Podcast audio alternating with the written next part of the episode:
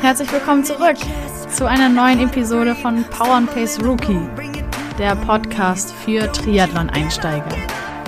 Hier erfahrt ihr regelmäßig in Gesprächen mit meinen Gästen alles zu den wichtigsten Themen für euer Triathlon-Debüt.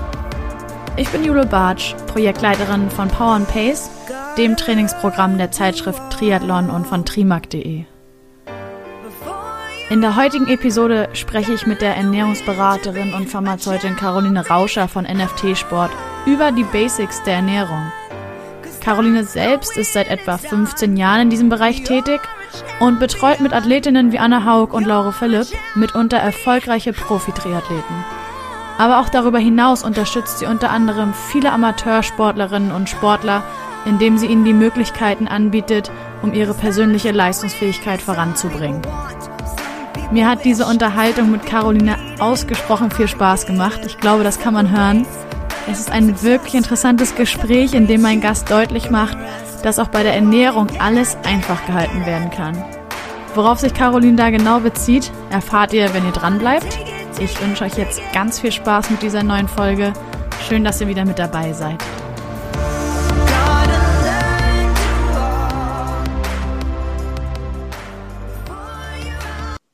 Hallo, liebe Caroline. Ich freue mich sehr, dass du heute dabei bist. Vielen, vielen Dank für deine Zeit. Ich freue mich auch, Juli, dass wir das jetzt gemeinsam machen. Ich frage zu Beginn alle meine Gäste hier, ob sie sich mal vorstellen möchten. Also meine Frage an dich, wer bist du? Also, wer bin ich? Mein Name ist Caroline Rauscher, ich bin studierte Pharmazeutin und habe im Bereich Ernährung eine Weiterbildung äh, absolviert. Und ich arbeite so circa ja seit 15 Jahren mit Weltklasse-Athleten zusammen und mit sehr, sehr vielen Amateursportlern, also aus dem Kraftausdauerbereich vor allem. Und der Grundgedanke, äh, der Grundansatz meiner Arbeit ist, dass ich aktuelle wissenschaftliche Ergebnisse in die Praxis umsetze, ganz mit, einfach mit dem Ziel, eine optimale Leistungsentwicklung zu unterstützen und den Körper bei dem Ganzen gesund zu erhalten. Ja, das sind doch ähm, ambitionierte Vorhaben. Es scheint ja die letzten Jahre schon sehr gut funktioniert zu haben. ja, schon. Super. Wir treffen uns ja heute hier, um unseren Rookies, vor allen Dingen eben dann den Triathlon-Debütanten, weitere ganz wichtige Informationen mitzugeben, damit wir sicher gehen können, auch die Rookies selbst sicher sein können, dass sie optimal vorbereitet an der Startlinie stehen von ihrem allerersten Triathlon. Aller Wahrscheinlichkeit nach wird das ein Do-it-yourself-Triathlon sein. Deswegen möchte ich an der Stelle dich gerne fragen, wie und vor allen Dingen, wann du das erste Mal mit Triathlon in Berührung gekommen bist. Mit Triathlon bin ich zum ersten Mal in Berührung gekommen. Lass mich einmal überlegen. Also das ist jetzt auf jeden Fall schon mindestens zehn Jahre her. Ich war zu der Zeit noch voll im, im Hochleistungsbereich Wintersport zugange und habe mir dann gedacht, na ja, Sommersport wäre auch einmal ein ganz interessanter äh, Aspekt ähm, in meiner Arbeit. Und da bin ich dann über einen Freund an einen Triathleten gekommen.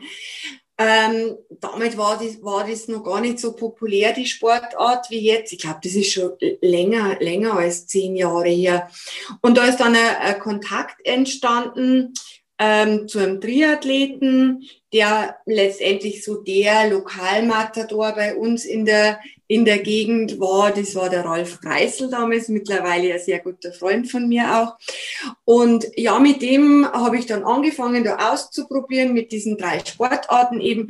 Ja, das war so mein erster Berührungspunkt mit der Sportart Triathlon. Du hast schon gesagt, du bist aus dem Wintersport gekommen. Ähm, welche Disziplin hast du da gemacht? Oder auf welchen Strecken also warst du dir unterwegs? Oder bist also du vielleicht sogar noch? Selber, ich selber habe, äh, also wenn ich sage, ich komme aus dem Wintersport, dann meine ich äh, beruflich aus dem Wintersport. Mhm.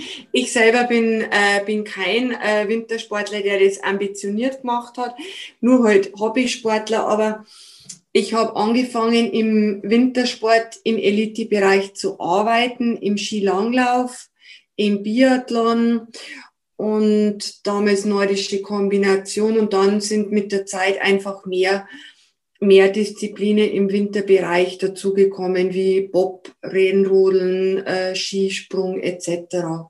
Und da war ich dann arbeitsmäßig eben da äh, beheimatet und letztendlich so im wirklich im absoluten Top-Bereich. Bin ich jetzt übrigens immer noch, aber mittlerweile sind auch noch einige Sommerdisziplinen dazugekommen.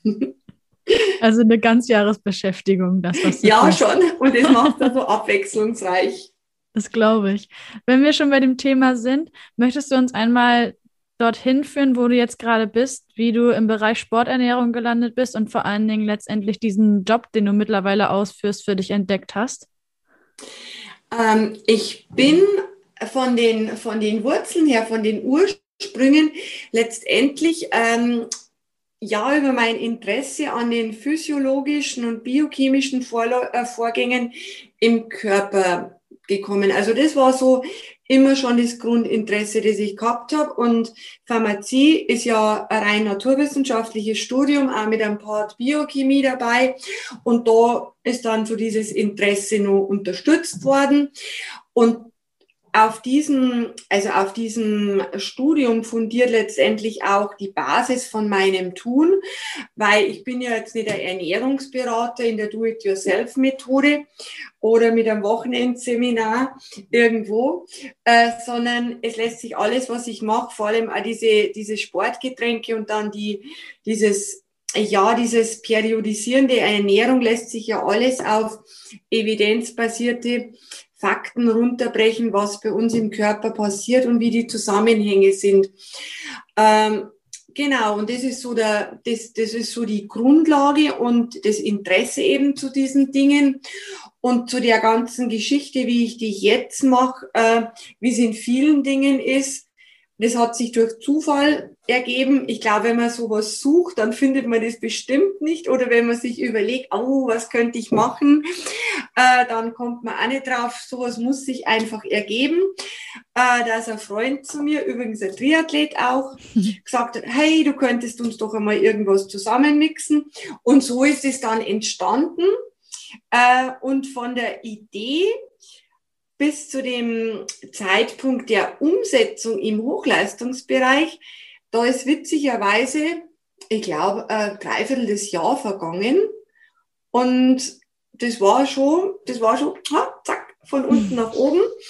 Und so ist es dann losgegangen. Und wie gesagt, die ersten Jahre, die waren nur im, im Top-Bereich. Und da habe ich natürlich auch mit den Athleten und dem ganzen Netzwerk da sehr, sehr viel dazugelernt, sehr, sehr viel an Erfahrung gemacht. Auch im Zusammenhang äh, mit den persönlichen Kontakten zu Wissenschaftlern, die ich da seit dieser Zeit so langsam aufgebaut habe, äh, die mich da auch mit Informationen ähm, letztendlich versorgen, ähm, bevor die in den hochkarätigen Wissenschaftsmagazinen äh, veröffentlicht werden. Also dieses, dieses ganze Konstrukt aus meinem eigenen Grundstock an Wissen, dann dieses äh, ja, dieses wirklich absolut hochkarätige Netzwerk an, an Wissenschaftlern. Ich bin ja kein Wissenschaftler. Und dann diese Elite-Sportler, die haben halt dazu beigetragen, dass da wirklich eine schöne, schöne Sache draus geworden ist. Und von diesen ganzen Erfahrungen, die sich ja permanent weiterentwickeln, ähm, profitieren halt jetzt äh, auch meine ganzen Amateure, die bei Weitem viel mehr sind von der Anzahl her, wie, wie jetzt die, wie jetzt die Top-Athleten. Da habe ich im Moment an die, an die 40, glaube ich, so aus 13 verschiedenen Sportarten, dann Profifußballverein auch. Aber wie gesagt, das ist ein kleines Segment. Das ist auch das Segment, wo man wo man dann so neue Sachen ausprobiert, wenn Gedanken da sind, wenn Studienergebnisse da sind, wo ich mir überlege, hm, das könnte man vielleicht einmal ausprobieren. und dann wird das natürlich in dem Elite-Bereich ausgetestet, dann Rückmeldung und wenn sich das bewährt, dann kann man sagen, ja, das ist eine gute Sache, das probieren wir jetzt im, im Amateurbereich auch. Also so kannst du das grob vorstellen. Man könnte jetzt fast meinen, während man dir zuhört, dass es doch alles sehr komplex ist, wenn du von hochkarätigen Wissenschaftlern sprichst und Top-Athleten, die das ähm, hauptberuflich machen, diesen Sport. Aber du hast in unserem Vorgespräch, wir haben ja letzte Woche schon mal gesprochen, darf man an der Stelle verraten, was wirklich Schönes gesagt, aber vor allen Dingen was sehr Wichtiges hinsichtlich der Ernährung als Hauptthema unseres heutigen Gesprächs. Und zwar hast du gesagt, man kann die Dinge einfach halten. Und genau. genau, genau das tun wir heute. Und wollen direkt, das hast du auch dann mir schon so mitgeteilt, was ich sehr gut fand, räumen direkt zum Einstieg mit dem Mythos auf, der häufig kursiert, als ähm, häufiger vor allen Dingen kursiert, als wir es vermutlich denken, dass nur Personen, die mit ihrem Sport auch Geld verdienen, eine professionelle Ernährungsberatung brauchen und die Expertise in dem Bereich an ihrer Seite stehen sollte. Caroline, demnach gebe ich hier an der Stelle direkt das Wort an dich.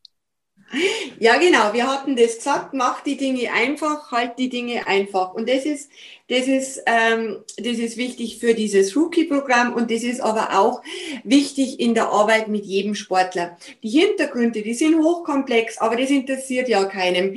Wie beim, beim Computerprogramm. Die Programmierung interessiert mich nicht. Mich interessiert, dass das leicht und sicher anzuwenden ist. Und so ist da im Endeffekt auch.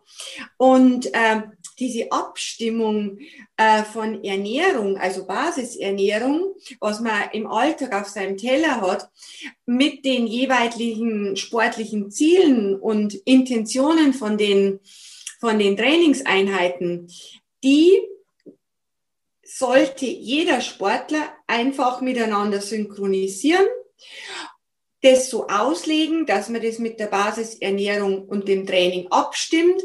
Dann hat man nämlich den idealen zum Beispiel Vorstart, Vorstartzustand beziehungsweise auch Versorgung in die Einheit rein, um den Trainingsreiz optimal ja, wie soll ich jetzt sagen, optimal mit dem Nahrungsreiz zu verbinden, mit der Quintessenz, dass man aus den Trainingsstunden, egal wie viel das sind, das Optimum rausholt und damit diese Trainingsstunden maximal in Leistungssteigerung übersetzt.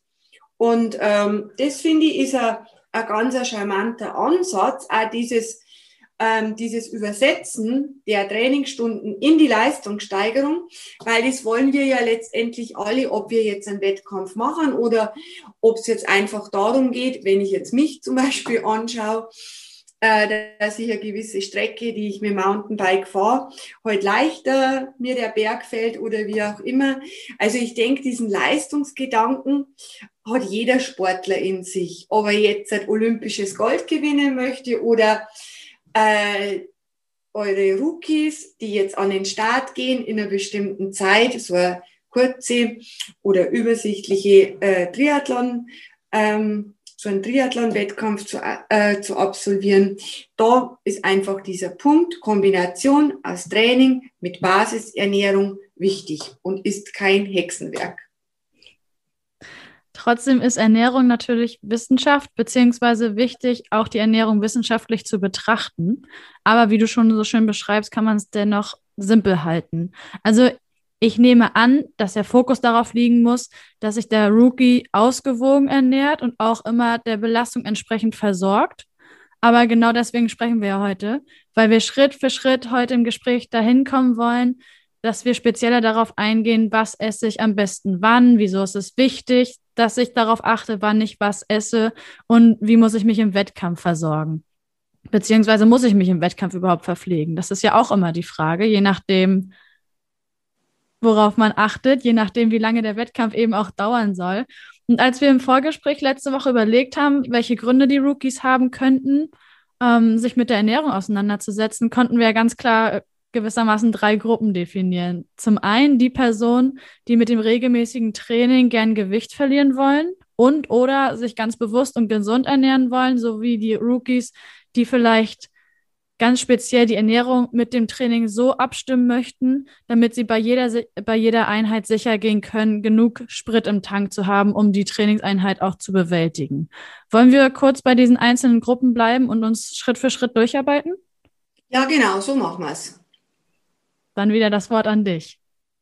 Dann lass uns einmal anfangen mit der Gruppe, die du zuerst genannt hast, mit den Sportlern, äh, die ein bisschen an Gewicht einfach verlieren wollen oder grundsätzlich an Gewicht verlieren wollen.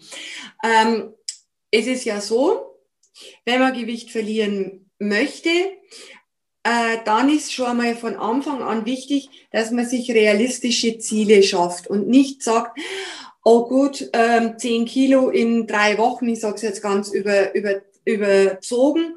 Man liest ja das immer wieder in diversen Medien, vier Kilo in vier Tagen etc. pp. Äh, also wichtig einmal ein realistisches, ähm, eine realistische Gewichtsabnahme zu formulieren. Da hat meine Erfahrung gezeigt, wenn man jemanden fragt, ja, wie viel möchtest du denn eigentlich verlieren, das dann äh, bloß als Beispiel heißt, ja, mindestens fünf, sechs Kilo. Und ähm, meine Antwort ist dann häufig drauf, wenn ich so die Eckdaten von Gewicht und Größe von dem, von dem Menschen weiß, ja, lass uns mal mit zwei, mit drei Kilo starten, dann schaut man weiter, weil man darf natürlich auch nicht vergessen, das Gewicht allein, gerade beim Sport, sporttreibenden Menschen, ist ja bloß ein Punkt. Weil wenn ich jetzt gut und effizient Sport treibe, dann baue ich ja auch Muskelmasse auf. Zumindest ist es das Ziel bei der, bei der, bei dem Projekt. Und das wiegt ja, Muskelmasse wiegt ja mehr äh, wie, wie Fett. Also ein realistisches Ziel beziehungsweise Zwischenziel definieren, dass man das miteinander ähm, absteckt und sagt, so wäre mein Traum oder ich hatte das schon mal, ich weiß, dass mir, dass ich da auch die beste Leistungsfähigkeit habe und dann eben Zwischenschritte und ähm, aus meiner Erfahrung hat sich gezeigt, dass eine Gewichtsabnahme, die wirklich bei maximal, maximal 500 Gramm in der Woche liegt, gut zu realisieren ist. Also mehr würde ich nicht empfehlen. Ähm, ist mit Sicherheit machbar, wenn ich wie blöd Sport treibe und so gut wie nichts mehr esse. Äh, ist möglich, braucht man nicht diskutieren. Aber die Antwort liegt auch auf der Hand, dass das langfristig nicht zielführend ist, aus verschiedensten Gründen. Also mal einplanen, so diese, dieses Gesamtgewicht möchte ich in dem ersten Zwischenschritt haben und in der Woche möchte ich ungefähr so und so viel äh, erreichen. Das heißt, ich muss in ein energetisches Defizit gehen, damit ich äh, dieses Gewicht verlieren kann. Und ähm, wir hatten ja im Vorfeld in unserem Gespräch, hattest du mir schon ein bisschen erzählt, wie der Trainingsplan so aussehen wird bei, äh, bei euren äh, Rookies. Und von daher kann man diese Einheiten, die ja wirklich schön und sachte und mit Verstand äh, an die, an die ganze Thematik Sport, Triathlon heranführen, nutzen, um in dieses energetische Defizit zu gehen. Das heißt, es wäre jetzt der größte Fehler, wenn sich jetzt ähm, ein Teilnehmer von, äh, von diesem Projekt, der gleichzeitig sagt, na ja, eigentlich möchte ich ein paar Kilo abnehmen, gleich einmal ähm, in ein Sportgeschäft begibt und da äh, Gels und Riegel und Hau mich blau an Sporternährung äh, kauft, weil man braucht es ja als Sportler. Also diese Einheiten, so wie wir sie ähm, eben umrissen haben, die müssen gar nicht versorgt werden. Das kann man locker mit Wasser machen oder je nachdem halt, jeder Mensch ist anders, vielleicht als Sportgetränk eine leichte Saftschorle mit einer Prise Salz drin. Da ist man gut versorgt. Dann in der Regeneration, dass man eben die Einheit schön nachbereitet, dass man dort zum Beispiel sich ein Milchshake macht oder Buttermilch oder ja Milchshake auf veganer Basis, wie man halt äh, wie man halt tickt von der von der Grundernährungsweise. Und dann als Tipp äh, für die für die Ernährung über den Tag, dass man ähm, mit dem lockeren Trainingsumfang und der Intention Gewicht zu verlieren ähm, seine Mahlzeiten so zusammenstellt, dass sie eher eiweißbetont sind. Also Fleisch, Fisch, Milchprodukte, dann pflanzliche Eiweißquellen wieder, je nachdem, wie heute halt der jeweilige essensmäßig unterwegs ist. Äh, dann eine kleine Basis an Kohlenhydraten. Äh, da würde ich empfehlen komplexe Kohlenhydrate, also Vollkornnudeln, Kartoffeln, Quinoa etc. Also Kohlenhydrate, die, die, die den Zucker, die Energie langsam abgeben und damit den Blutzuckerspiegel schön stabil halten. Und dann, äh, um eben ja, dem inneren Schweinehund entgegenzuwirken, sollte man bei dem ganzen Projekt auch möglichst wenig Hunger haben. Und das kann man dadurch auch erreichen, äh, dass man einfach nur ausgiebig bunt ist. Bunt heißt Gemüse, Salat mit Obst etwas vorsichtiger umgehen, weil das ja doch Zuckerquellen sind. Aber ähm, Gemüse und Salate dann noch ja noch belieben. Und äh, dieses Hochfahren an Eiweiß in der Basisernährung äh, hat zwei Vorteile. Zum einen hilft es, äh, die Muskelmasse während des Abnehmens äh, zu erhalten, beziehungsweise hilft, dass aufgebaut wird durch das Training. Äh, dann eiweißlastige Mahlzeiten, die sättigen stärker. Und Eiweiß, wenn im Körper verarbeitet wird, verbraucht mehr Energie, als wenn Kohlenhydrate oder Fette verarbeitet werden, also über den sogenannten thermogenetischen Effekt. Und da äh, sieht man schon, was man alles da mit der Ernährung ähm, gut beeinflussen kann. Also die Gruppe mit dem Gewicht verlieren und dem Sport ist eine ideale ist eine ideale Kombination. Wie gesagt, nicht den Fehler machen, da mit Sportprodukten zu arbeiten. Genau, das waren die. Und die anderen, glaube ich, haben wir gesagt, die sich bewusst und gesund ernähren wollen, oder? Genau, das ist Gruppe 2. Genau, die Gruppe 2. Im Prinzip weichen die, weicht jetzt diese Gruppe 2 gar nicht so sehr von der Gruppe 1 ab im Hinblick auf die Versorgung von den Trainingseinheiten.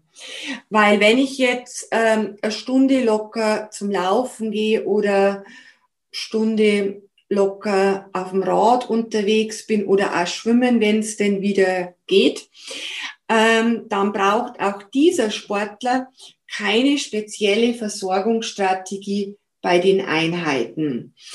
Ähm, der Fokus bei der Gruppe liegt darauf, äh, dass sie vor allem auf gesunde Lebensmittel zurückgreifen, was natürlich letztendlich ähm, ja für alle Gruppen gilt und auch für die Menschen, die keinen Sport treiben.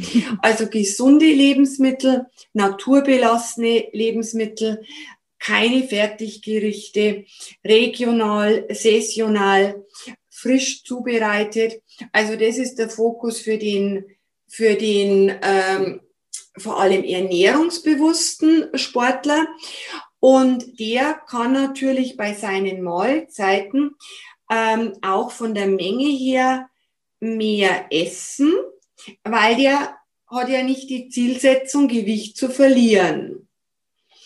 Also der soll dann einfach mehr essen. Der kann jetzt zum Beispiel dann auch in der Post-Exercise-Phase, also wenn die Regeneration sich anschließt, der kann dann ruhig auch noch eine Banane zu seinem Milchshake dazu essen oder, oder solche Dinge. Der braucht mit der Energie jetzt da nicht, nicht mords rumtun. Ähm, und der nächste, das ist schon, das könnte doch der sein, Jule, oder der schon Sport treibt der schon Erfahrungen im Sport hat, für den halt die Sportart Triathlon jetzt ein Novum ist, oder? Ganz genau. Davon die werden auch ja auch aufschlagen bei euch. Und bei denen, die sind dann gegebenenfalls äh, schon ambitionierter unterwegs, was das Tempo, also die Intensität anbelangt und vielleicht auch die Intensität plus die Dauer, beides miteinander. Und da ist wichtig, äh, dass sie sich wirklich für die höheren, sagen wir mal, höheren Intensitäten den richtigen Vorstartzustand äh, schaffen. Das heißt, dass diese Personen darauf achten, dass die Speicher, sprich die Kohlenhydratspeicher, vor den entsprechenden Einheiten schon gut gefüllt sind. Und da ist zu beachten, dass man differenziert, wie nah bin ich denn eigentlich an meiner Einheit dran. Wenn ich einen Abstand habe zu so einer intensiven Einheit, sei es jetzt beim Laufen oder auf der Rolle, ist ja egal. Ähm, wenn ich jetzt da so circa drei, vier Stunden weg bin, äh, dann kann ich gut und gerne in der Mahlzeit, die drei Stunden vorgelagert ist, schön in die komplexen Kohlenhydrate reingehen. Also Vollkornprodukte, Vollkornbrot, Haferflocken, natürlich auch alles wieder so vom gesundheitlichen Aspekt her gut gestalten. Dann vielleicht kurz vorher noch ein bisschen was leicht verdauliches oder Saftschorle trinken, damit der äh, Blutzuckerspiegel schön in Bereitschaft ist.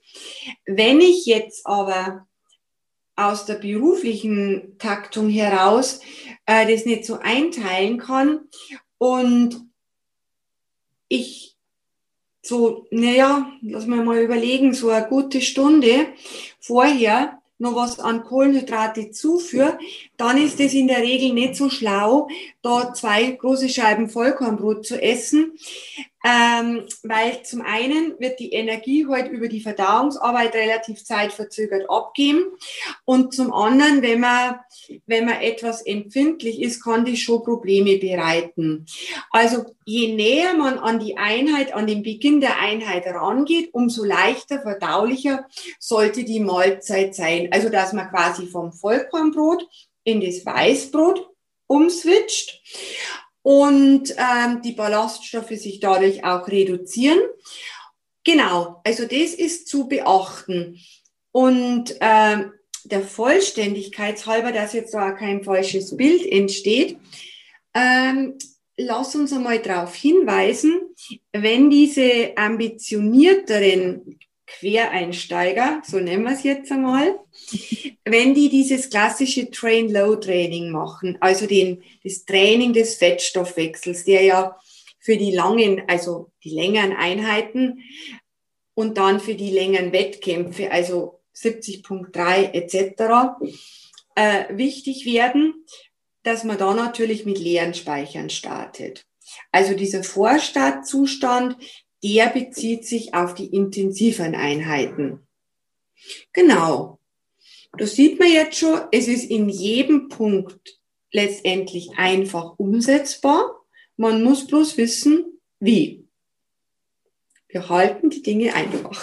Ganz genau. Und ich übersetze hier ganz kurz, was du meintest. 70.3 steht für die Mitteldistanz, ist aber die, ich glaube, markeneigene Bezeichnung der Mitteldistanz für Ironman weltweit wenn Sie von Mitteldistanzrennen sprechen oder Halbdistanzrennen.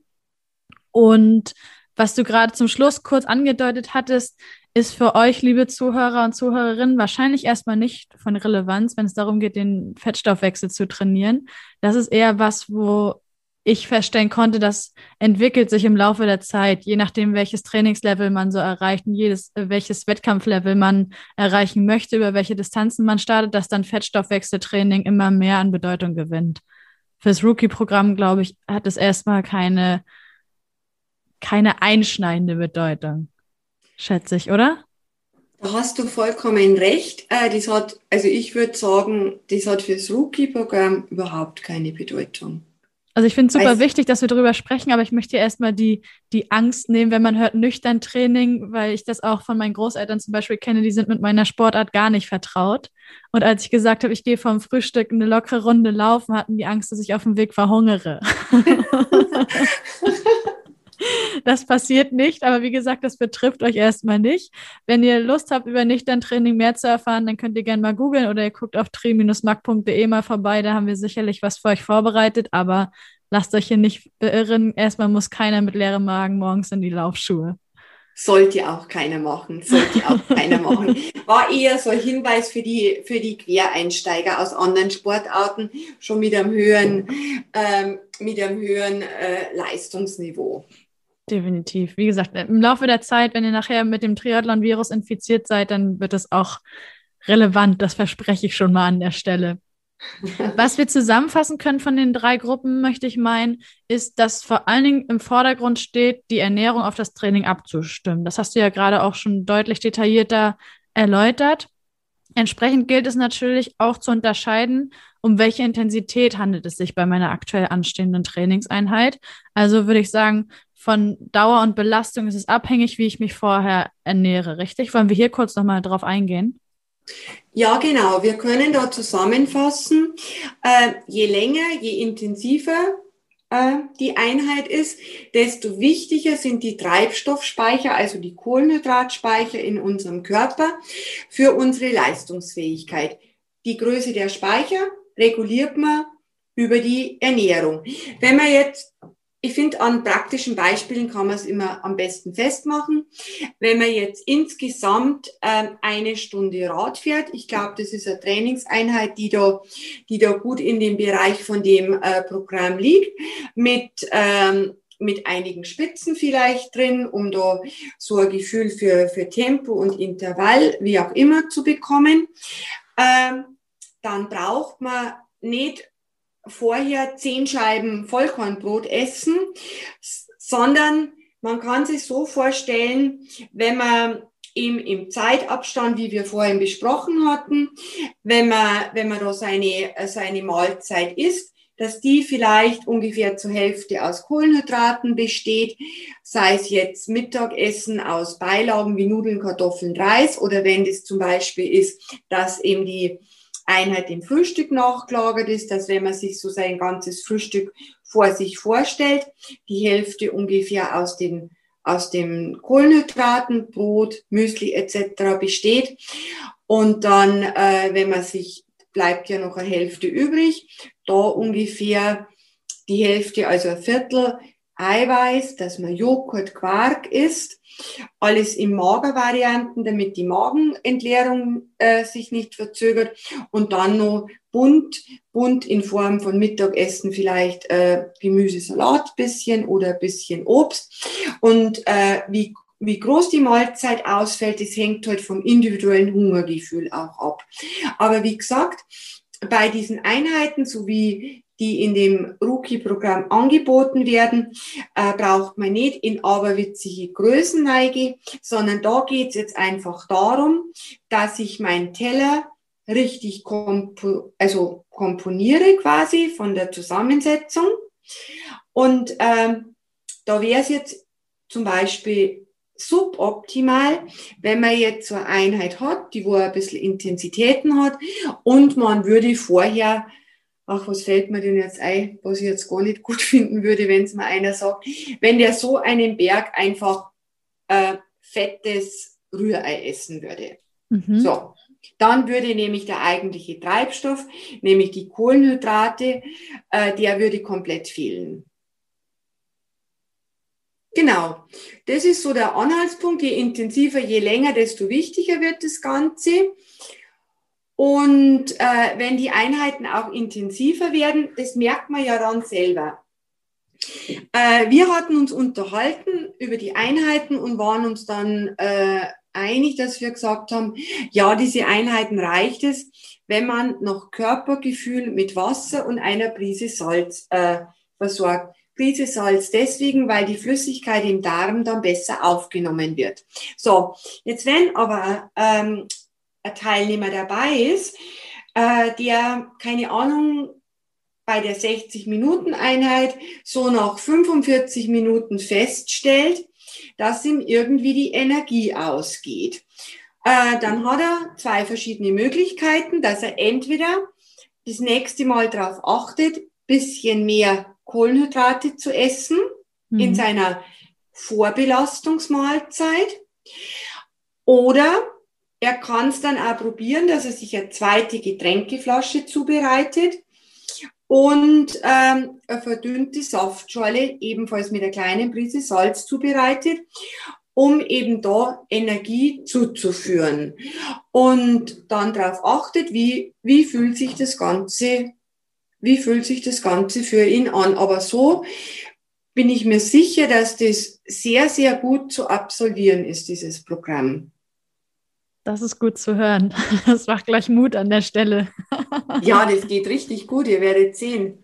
Ja, das, das läuft schon, auf jeden Fall. Ich würde gerne mitunter bei einer intensiven Trainingseinheit bleiben, weil ich dich gerne fragen möchte, wie es mit der Ernährung nach dem Training aussieht. Mir ist bewusst, dass es wichtig ist, vor allem nach diesen intensiven Einheiten schnell was Gutes zu essen.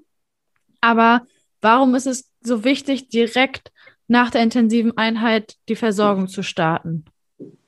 Es ist aus dem Grund so wichtig oder andersrum gesagt, es ist letztendlich unverzichtbar, weil nach einer intensiven Belastung befinden wir uns in einem sogenannten Window of Opportunity, was bedeutet, dass der Körper in der Phase sofort nach der Belastung voll auf ähm, Recharging, voll auf Regenerieren, voll auf Anpassung auf die Trainingseinheit programmiert ist. Und dieses Zeitfenster, das ist circa 60 Minuten maximal aktiv und diese Zeit verbleibt uns, um alle äh, Komponenten in den Körper so schnell wie möglich reinzubringen, die eben diese Prozesse optimal unterstützen.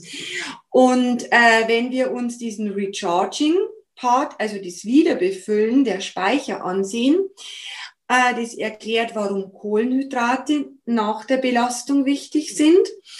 Ähm, dann Recharging, was ist noch verloren gegangen, neben den Kohlenhydratspeichern, die Flüssigkeit über den Schweiß. Also die Flüssigkeit gehört nachgefüllt und die Elektrolyte, die über den Schweiß verloren gegangen sind. Das ist der Punkt.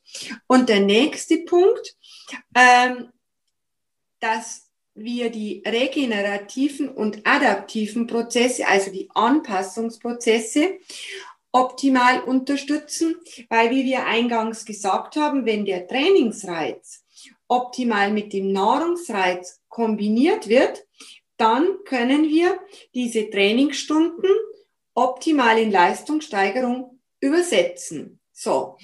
Und ähm, diese Aufgabe der Anpassung also diese Anpassungsprozesse und Reparatur- und Regenerationsprozesse, äh, daran sind maßgeblich Protein, also Eiweißkomponenten äh, beteiligt. So, jetzt kann man davon ausgehen, man muss sich jetzt immer wieder ansehen, äh, welche Belastung ist ja vorgelagert. Ähm, wenn ich jetzt von einer, von einer Stunde, von einer guten Stunde spreche, die für den Einsteigerathleten durchaus anspruchsvoll und auch anstrengend ist, ähm, kann ich, ich bin mir sicher, in 99,9 Prozent der Fälle äh, können wir das über die Basisernährung abwickeln. Äh, du weißt ja, wir machen ja diese individuellen Sportgetränke, aber ganz ehrlich, wenn zu mir jemand kommt und sagt, ich bin ein Einsteiger, die Einheit wird eine gute Stunde dauern, ich habe ein bisschen Intensitäten drin, mach mir eine, mach mir ein Regenerationsgetränk, dann ist meine Antwort, Jetzt lass uns einmal mit der Basisernährung versuchen. Äh, und wenn ich total falsch liege und du das muskulär nicht in den Griff bekommst, dann können wir immer noch schauen. Und die Umsetzung ist denkbar einfach. Also wir hatten es vorhin schon mal angesprochen, diese Milchmixgetränke. Ähm, ist jetzt egal, welche Milchbasis. Ich favorisiere von der Effizienz her die, äh, die tierische Milchkomponente, weil einfach die die Wirkung auf die oder andersrum gesagt, die sogenannte anabole Potenz von der tierischen Milch höher ist wie von der pflanzlichen. Anabole Potenz hört sich so kompliziert an, ist aber ganz einfach, sagt einfach aus, dass die dass das Lebensmittel Milchprodukt aus dem tierischen Sektor äh, einen besseren Effekt hat auf diese Anpassungsprozesse und auch in Richtung Muskulaturwachstum. So, wenn jetzt aber jemand aus welchen Gründen auch immer, und es ist ja jedem selbst überlassen, diese tierischen Produkte ablehnt, ähm, der kann dann auf diese pflanzlichen Milchprodukte, ja heißen eigentlich nicht Milchprodukte, aber ich glaube, wir wissen alle, was ich meine, äh, zurückgreifen. Und da würde ich empfehlen, jetzt nicht entweder Hafer oder Mandel oder wie auch immer zu nehmen, sondern da auch miteinander zu mischen, um die Schwachstellen von dem einen Produkt im Bereich Aminosäurezusammensetzung mit dem Stärken von dem anderen Produkt zu kompensieren. Mhm.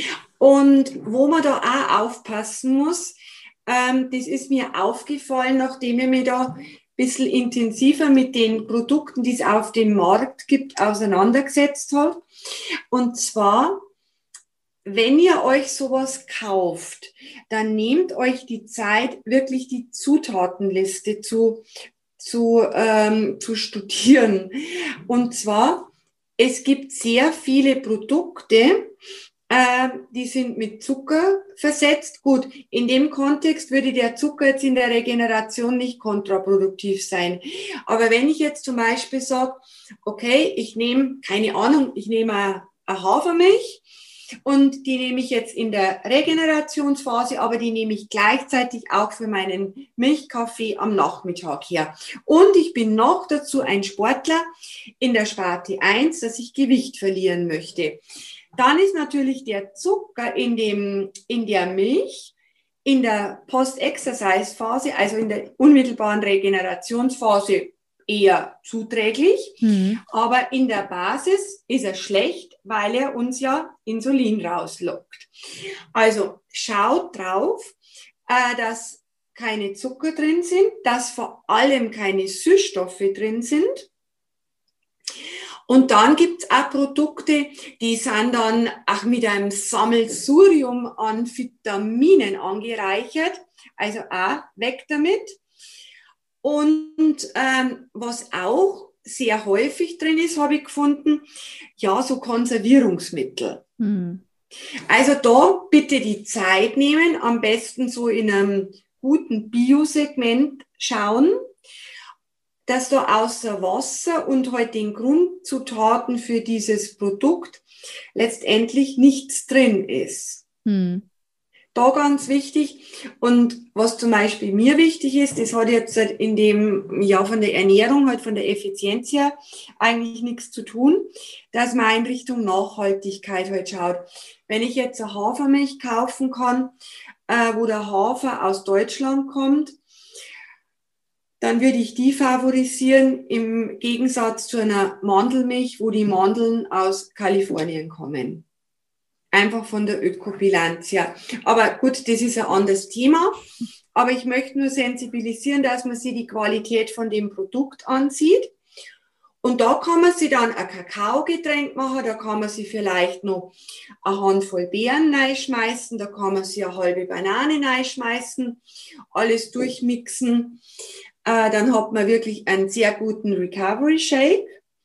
Oder man kann zum Beispiel auch im Nachgang einen Becher Milchreis essen, kann man sich auch selber zubereiten, auch mit verschiedenen Milchbasen oder zum Beispiel Hirsebrei, dann hat man wirklich was ganz Gutes für die Regeneration getan. Und man darf in dem Kontext immer nicht vergessen, dass die meisten, oder sagen wir es mal so, die, die ich kenne, und ich kenne, ich glaube, ich kenne den Markt sehr gut, äh, dass die meisten Mainstream-Regenerationsgetränke, wenn man sie von der Effizienz auf die Regeneration anschaut, äh,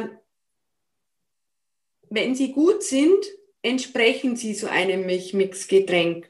Wenn sie nicht so gut sind, sind sie sogar schlechter. Mhm. Aber sie sind nie drüber. Mhm. Wichtiger also, Punkt. Ja, danke ein, dir. Also ich finde, das ist ein ganz ein wichtiger Punkt. Und es gibt auch, da gibt es auch ganz interessante Studien, die sind jetzt schon ein paar Jahre alt, über Chocolate Milk. Also wo wirklich Studien mit dem, mit, mit Kakao-Mixgetränken gemacht worden sind und da eben auch ganz objektiv die Effizienz gemessen wurde. Also dass man da nicht sagt, ich brauche jetzt den Shake von der Firma XY, ich brauche dieses, ich brauche jenes, man braucht jetzt relativ wenig bis gar nichts. Mhm. Außer den Lebensmitteln.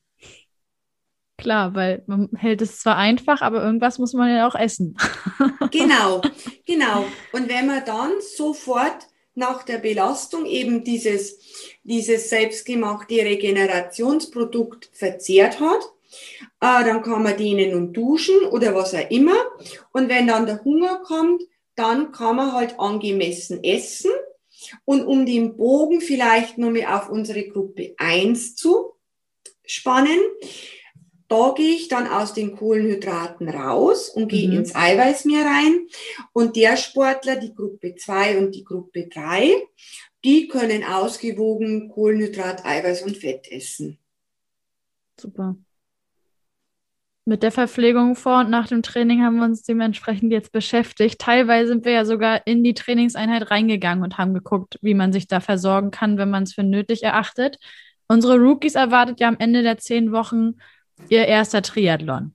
Mhm. Aller Wahrscheinlichkeit nach, das habe ich eingangs schon gesagt, im Do-it-yourself-Format, was ein bisschen schade ist, aber so können wir auf jeden Fall garantieren, dass ein Triathlon für jeden Einzelnen stattfindet. So will man natürlich dann auch für den Wettkampf gut gerüstet sein, sprich auch gut versorgt, worüber wir jetzt die ganze Zeit schon gesprochen haben. Und diese Versorgung beginnt ja auch nicht erst im Wettkampf. Deshalb würde ich dich gerne fragen, worauf ich in der Wettkampfwoche achten müsste oder worauf ich achten muss. Was esse ich am besten, um den Wettkampf vielleicht sogar schon in der gesamten Woche vor Tag X gut vorzubereiten? Also, wir schauen uns äh, die, die Woche vor dem Wettkampf an. Ähm, da gehen wir jetzt einmal davon aus, dass der Trainingsplan so aussehen wird, äh, dass der Trainingsumfang eher geringer wird vom zeitlichen und vielleicht die intensiven Elemente in den Einheiten entweder beibehalten werden oder vielleicht so noch ein bisschen intensiver wird. Ähm, so gehe ich jetzt einmal davon aus, dass der Björn den, äh, den, den Plan machen wird. Mhm. So, jetzt wenn ich schon einen geringeren Trainingsumfang habe, dann heißt es auch, ich habe einen geringen Energieverbrauch durch das Training, also das Essen in der Menge schon etwas anpassen. Also nicht, wenn am Sonntag der Wettkampf ist, am Montag anfangen, wie, wie blöd da ähm, in sich neid zu shoppen, äh, bloß um die Speicher zu füllen. Das ist, ein, äh, das ist der Anfang der Woche noch überhaupt nicht von Notwendigkeit. Ähm, unser Thema ist ja heute die Synchronisierung Basisernährung und Training. Ja. Das heißt, wenn der Trainingsumfang weniger wird, esse ich auch weniger weil ich weniger Verbrauch an Energie habe. Grundsätzlich esse ich aber von der Gewichtung her wie, wie im Training mhm. mit den Kohlenhydraten. Und ähm, man kann dann, jetzt gehen wir mal davon aus, ist ja eigentlich egal, wann der Wettkampf ist, aber so 48 Stunden vorher, vor dem Wettkampf, dass man da das Augenmerk mehr auf die Kohlenhydrate liegt. So, in dem Kontext mit dem äh, Projekt ist es definitiv übertrieben, ein sogenanntes Carbo-Loading zu machen. Das wäre jetzt mit, ähm, das wäre jetzt mit äh, Kanonen auf Spatzen geschossen, mhm. sondern einfach ähm, die Ernährung in Richtung Kohlenhydrate zu modifizieren, dass man sagt, ähm, statt ähm, Stück Fleisch und einem Salat und Beilagen esse ich bloß ein kleines Stück Fleisch und dafür mehr Beilagen oder ich esse eher ein Pastagericht oder Kartoffelgericht, also dass der Augen, das Augenmerk mehr in die Kohlenhydrate geht.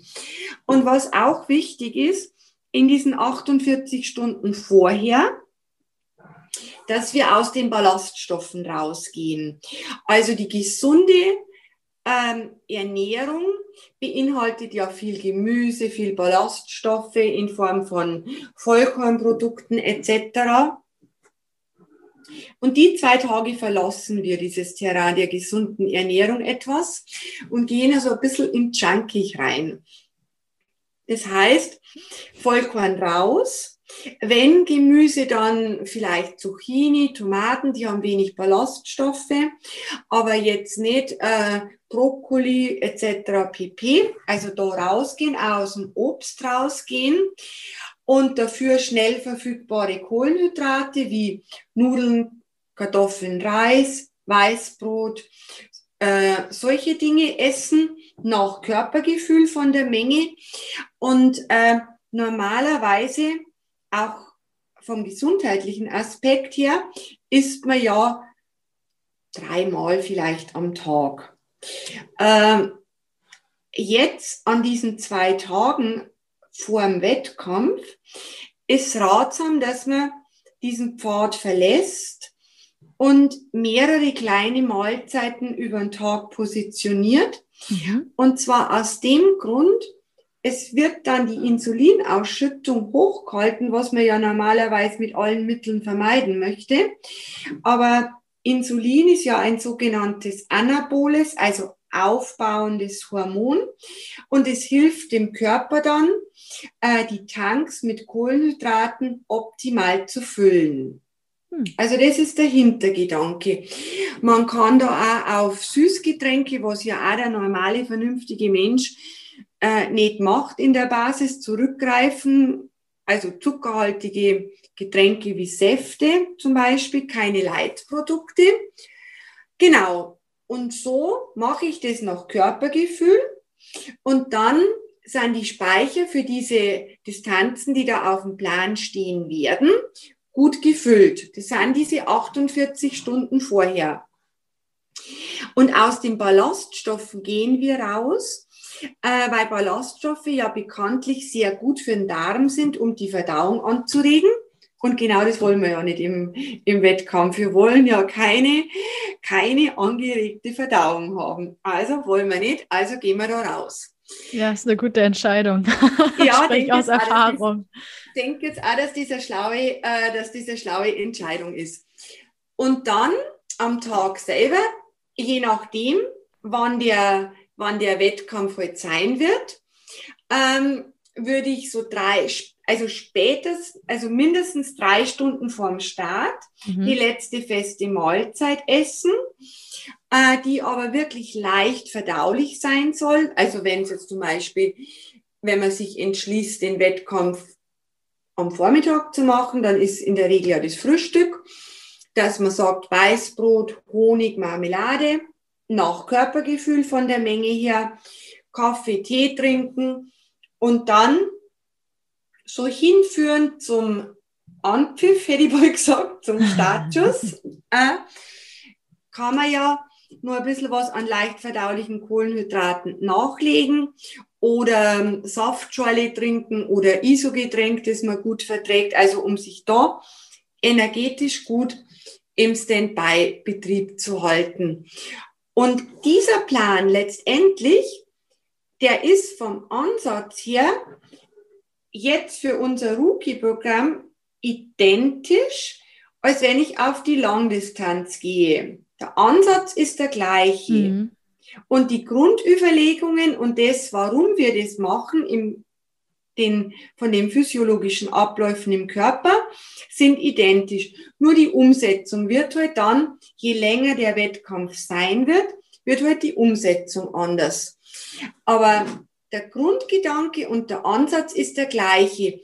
Und wenn du dich erinnerst an unser, unser eins von unseren ersten beiden Gesprächen, da haben wir ja gesagt, gerade bei den Anfängern ist es ja so wichtig, dass man, dass man eine, eine Basis legt, eine Basis vom Grundverständnis, eine Basis, worauf es ankommt, eine Basis zu erkennen, welch großen Stellenwert die Ernährung hat. Und das entwickelt sich dann weiter und nicht zu sagen, ach komm, was willst du mit deinem Wettkampf? Den mache ich ja, den mache ich ja mit der linken Pobacke. Da brauche ich doch überhaupt nicht überlegen, was ich esse, was ich trinke. Ich sage alles vollkommen egal. Mach, wie du willst. Und wenn du mal auf die Mitteldistanz gehst, dann kannst du dir Gedanken machen. Und das ist genau eben falsch. Ja. Ich habe gerade überlegt, ob wir nicht unseren Kurs auch hätten Basis-Triathlon-Programm. Ah, nein, das, das finde ich, schon, find ich schon einen schönen Namen, dieses Rookie-Programm. Und äh, das, ist, das ist mir wichtig, dass man, dass man jetzt sieht, es geht total einfach Und unterm Strich geht so einfach weiter. Bloß es wird halt, es wird halt anders umgesetzt. Aber es ist nicht ein Quantensprung zu sagen, ja, vergiss alles, was du in dem Programm gelernt hast, wenn du mal auf die Mitteldistanz gehst. Definitiv nicht. Ja, das freut mich. Vor allen Dingen, weil wir ja wirklich hier auch dabei sind, in allen möglichen thematischen Bereichen, eben heute mit dir in der Ernährung, auch die Basis, das Basiswissen zu legen, sag ich mal. Mhm. Ich denke, das ist uns zumindest jetzt im Gespräch mit dir sehr, sehr gut gelungen. Ähm, wir haben über den Zeitpunkt gesprochen, vor allen Dingen, wann man am besten vor Wettkampfbeginn spricht. Und ihr lieben Rookies, ihr hört, wir haben uns jetzt dem Wettkampf-Highlight genähert. Das heißt, unsere Rookies haben ja freie Wahl bei der Distanz. Also nicht komplett frei. Es wäre nicht sinnvoll, dieses Rookie-Programm zu nutzen, um dann direkt über die Mitteldistanz zu starten. So viel kann ich vorwegnehmen. Aber es ist völlig freigestellt, ob sich ein Rookie jetzt für die Jedermann-Volksdistanz, also über die Sprintdistanz entscheidet, da den Triathlon zu wagen oder eher auf die olympische beziehungsweise auf die Kurzdistanz zu gehen, weil wir das absolut freilassen wollen und nichts vorgeben. Jetzt ist es natürlich dann so, dass wir von verschiedenen Wettkampfdauern sprechen, je nachdem, ob man sich für Sprint oder Olympisch entscheidet. Also reden wir von ungefähr anderthalb bis maximal vier Stunden Belastung, je nach Distanz. Meine Frage also an dich, wann ist es wichtig zu schauen, dass ich mich auch während des Wettkampfs verpflege, dass ich auch während des Wettkampfs was zu mir nehme und welche Faktoren spielen dann mal mit rein? Also es ist so, ähm, grundsätzlich ähm, grundsätzlich ist ja wichtig, dass man sich im Wettkampf adäquat mit Energie versorgt. Ähm, du hattest mir ja die, äh, die Zielzeiten von bis ähm, geschickt. Äh, da waren jetzt zum Beispiel Zielzeiten, dass jemand meinetwegen in 90 Minuten fertig ist. Mhm. Möglicherweise. Über die Sprintdistanz, muss man dazu Sprint, sagen. Genau, genau, bei der Sprintdistanz. Ähm, es ist so, äh, dass man als beste Verpflegungsdisziplin, ähm, die beste Verpflegungsdisziplin ist das Radfahren.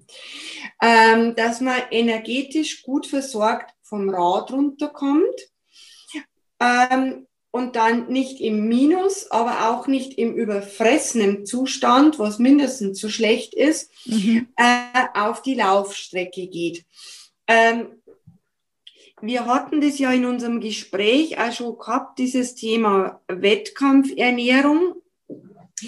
Äh, das ist jetzt vielleicht ein bisschen schwierig in dem konkreten Fall, weil wenn jetzt jemand, bloß als Beispiel, für den Wettkampf vier Stunden brauchen wird ähm, und aber am Stück immer bloß so 60, 70 Minuten Einheiten gehabt hat, dann ist es natürlich für so einen Menschen eine große Herausforderung, weil äh, wir sagten ja eingangs schon, dass ich äh, Einheit mit 60, 70 Minuten, wenn ich vorher entsprechend gegessen habe, letztendlich nur über die Flüssigkeit versorgen soll mit Wasser oder halt einmal mit Saftschorle. Vier Stunden kann ich aber nicht mit Wasser äh, bestreiten.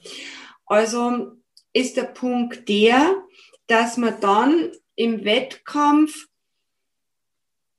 ja, im Wettkampf schon auch mit der bewährten Methode an den Start gehen sollte. Aber das macht es jetzt ein bisschen schwierig. Mhm. Das macht es ein bisschen schwierig. Was man da vielleicht einmal ausprobieren kann, äh, dass man eine Einheit äh, tatsächlich einmal ohne Essen vorher startet, was an sich unsinnig ist. Aber dann brauche ich ja sicher Energie in dieser Stunde. Äh, und da eher die Situation im Wettkampf in Stunde drei und vier simuliere und da dann einmal äh, versuche, mit einer möglichen Wettkampfverpflegung zu arbeiten. Ähm, also ich bin äh, uneingeschränkter Verfechter von der flüssigen Ernährung, also nicht mit Riegeln zu arbeiten, ähm, dass man dann eben schaut mit einem Sportgetränk oder mit einem Gel und Flüssigkeit dazu, dann sieht man schon, wie viel brauche ich denn ungefähr, dass ich das, äh, dass ich die Energie dazu habe. Weil im Gegensatz, ähm, im Gegensatz zum Training jetzt bloß als Beispiel in der Langdistanz, ähm, da haben die Athleten ja diese langen Einheiten, wo man das gut ausprobieren kann. Aber diese langen Einheiten wär, wären ja jetzt Unsinn in dem Rookie-Programm. Ähm, aber auf der anderen Seite kann der Wettkampf halt von der Länge her die einzelnen Einheiten zeitlich doch massiv überschreiten. Also ist das ein bisschen schwierig. Das müsste man sich dann im Detail anschauen. Aber das wäre eine gute Möglichkeit, im, im, in der fortgeschrittenen Phase des Programms einmal zu sagen, okay, ich mache es jetzt halt gleich nach dem Aufstehen vor dem Frühstück, aber nicht mit der Zielsetzung, das dann nüchtern durchzuziehen, weil das haben wir ja schon abgehakt, das Thema, mhm. sondern zu schauen, wenn mir die Energie ausgeht, probiere es einmal mit diesem oder mit jenem Produkt und, und wie muss ich da, wie muss ich da zuführen, dass ich mich so gut fühle, wie bei der Einheit, wo ich vorher äh, adäquat gegessen habe. Ganz wichtiger Tipp. Ich freue mich ehrlich gesagt, dass wir darauf nochmal zurückgekommen sind, jetzt zum Ende hin. Ja, Für, das ist, das ist, ja. das, das ist ein bisschen ein schwieriger Punkt, wo wir die, wo wir die, äh, die Rookies einfach drauf sensibilisieren müssen. Weil da sehe ich äh, möglicherweise äh, den kleinen Stolperstein, äh, dadurch, dass man es ja im, im Training nicht so üben kann, verständlicherweise und vernünftigerweise von, von der Anlegung der Einheitenlänge, äh, dass dann vielleicht der eine oder andere etwas überambitioniert äh, sich versorgt im, im Wettkampf oder sich dann an den, an den Empfehlungen des Herstellers, die ja irgendwo äh, Erfahrungswerte widerspiegeln oder es muss ja irgendwas umstehen auf dem Etikett, es gibt uns ja der Gesetzgeber vor, äh, dass man dann, dass man dann gegebenenfalls zu viel nimmt. Mhm. Und es wäre halt einfach wirklich schade, ähm, wenn man das Programm jetzt gemacht hat, wenn man da Spaß an der neuen Sportart gefunden hat, wenn das richtig schön funktioniert, wenn man da jetzt mit so umsichtigen Trainingseinheiten an das Ganze rangeführt wird und dann verkackt man es, weil man sie überversorgt. Ja. Schöne Worte, um das abzuschließen. Ja, radikal ehrlich, dafür steht unser Podcast im Rahmen des Rookie-Programms auch, weil sonst wäre es ja Quatsch. Dann bräuchten wir auch nicht reden. Wir wollen ja hier auch ganz offen und transparent erzählen, wie es in der Triathlon-Welt so läuft. Von daher hätte ich es, glaube ich, nicht besser treffen können. Vielen Dank dir an der Stelle. Und wenn man verhungert, ist auch nichts gewonnen. Mhm. Aber ganz ehrlich, ich glaube, ich würde eher verhungern, ich würde eher verhungern, wie hinter den Büschen mich aufhalten. Aber auch das ist jedem Rookie selbst überlassen, für welche Methode er sich genau, entscheidet. Genau, wir wollen nur sensibilisieren. Ganz genau. Also ähm, ja, von meiner Seite einfach nur der Hinweis an euch Hörer und Hörerinnen, dass wir euch zur Wahl stellen, über die Sprint oder über die Kurzdistanz an den Start zu gehen beim Do-it-yourself-Triathlon. Nur macht euch bewusst, dass 10 Kilometer schon auch mal länger dauern können als nur 45 Minuten. Und aktuell ist unsere längste Laufeinheit 45 Minuten lang. Das heißt, solltet ihr euch für die olympische Distanz entscheiden, schaut, dass ihr eure Laufumfänge entsprechend anpasst und auch immer mal an die 10 Kilometer ranlauft. Ihr müsst jetzt nicht jede Woche 10 Kilometer laufen und ihr müsst auch nicht jede Woche 40 Kilometer Rad fahren, aber habt im Hinterkopf, dass die Umfänge da bei euch dann individuell ein bisschen variieren im Vergleich zu dem, was wir euch an die Hand geben in Form unseres Trainingsplans im Programm. Das ist, glaube ich, hier nochmal wichtig zu erwähnen. Ansonsten, liebe Caroline, sind wir am Ende unseres Gesprächs angelangt. Es hat mir unfassbar viel Spaß gemacht, Ach, mit auch. dir zu sprechen und dir zuzuhören. Ich habe, wie ich eingangs schon vermutet hatte, sehr, sehr viel gelernt, wurde glücklicherweise hier und da nochmal bestätigt, dass einiges von dem, was ich schon praktiziere, doch richtig ist und in die richtige Richtung geht. das ist auch immer nicht so schlecht festzustellen. Und ich würde mich sehr freuen, wenn wir an der einen oder anderen Stelle doch nochmal zusammenkommen und vielleicht ein Thema ein bisschen spezieller analysieren dürfen. Ja, das können wir gerne machen. Ich denke, wir haben es jetzt geschafft, dass wir, dass wir die Rookies äh, motivieren, dass sie mit den Hufen scharen und sagen, wann geht's los? Wann geht's los? Und ähm, ja, dann haben wir einfach alle unseren Spaß mit dem Projekt. Das denke ich auch. Also vielen Dank für deine Zeit euch da draußen herzlichen Dank, dass ihr euch die Zeit genommen habt, um uns zuzuhören, um hoffentlich nochmal ganz, ganz viel über den Aspekt der Ernährung im Triathlonsport zu lernen. Und ich freue mich sehr über eure Kommentare, über euer Feedback, was ihr aus der Folge heute mit Caroline Rauscher mitgenommen habt. Liebe Caroline, habt einen schönen Nachmittag. Bis ganz bald. Jule, du auch und bis ganz bald. Danke. Tschüss. Tschüss.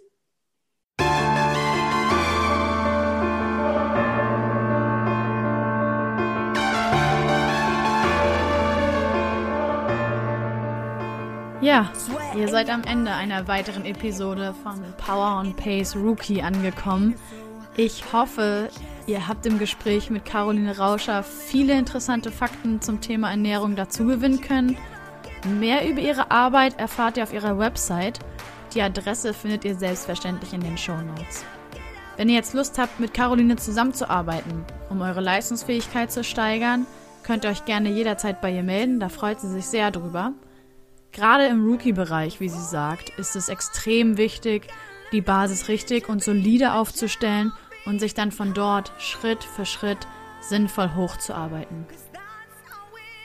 Ich konnte hier und da feststellen, dass ich bisher einiges richtig gemacht habe, was die Ernährung betrifft, diese allerdings noch besser auf meine Trainingsumfänge und Intensitäten abgestimmt werden kann. Es freut mich extrem, dass ihr heute wieder eingeschaltet habt und hoffe, dass ihr auch zur nächsten Episode wieder dabei seid. Damit ihr keine der neuen Folgen verpasst, freuen wir uns sehr, wenn ihr uns auf allen gängigen Plattformen abonniert und dann immer auf dem neuesten Stand seid, wenn es eine neue Folge gibt. Jetzt wünsche ich euch ganz viel Spaß beim Training. Danke, dass ihr wieder mit dabei wart und bis ganz bald.